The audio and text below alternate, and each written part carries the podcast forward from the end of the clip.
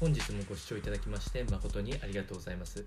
当番組 Good Quality of Life では日々皆様がワクワクして過ごせるような新しいトピックス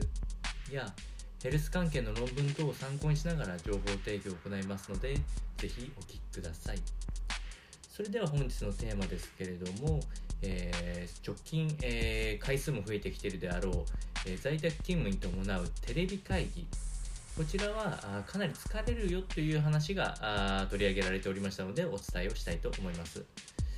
この内容は ANN、ニュースの特集から参考にさせてもらってお伝えをしていきたいと思います。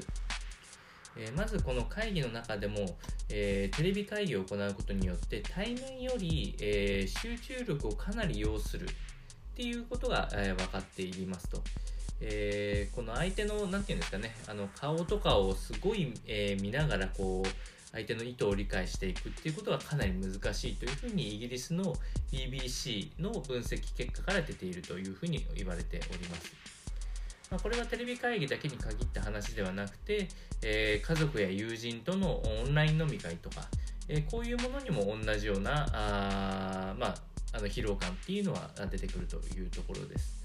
やはり、えっと、会話のタイミングとか、あどうしても余分なエネルギーを使ってしまうというところが大きく、えー、影響しているのかなと思います。えー、まあ、この対策といたしましては、あそこの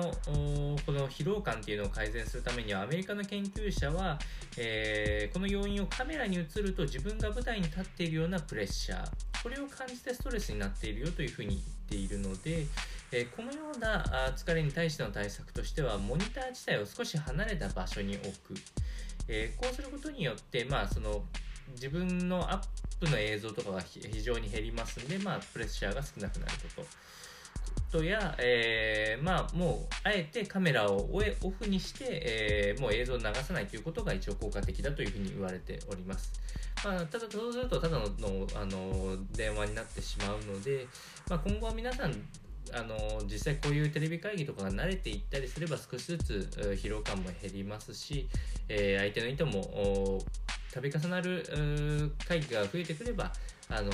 少しずつ分かってくるかなと思いますので時間が解決するのではないかと思いましたのでこちらの内容をお伝えいたしました。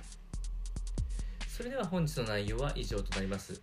この番組の内容が少しでも面白いな気になるなと思っていただいた方はぜひチャンネル登録またはフォローの方よろしくお願いいたします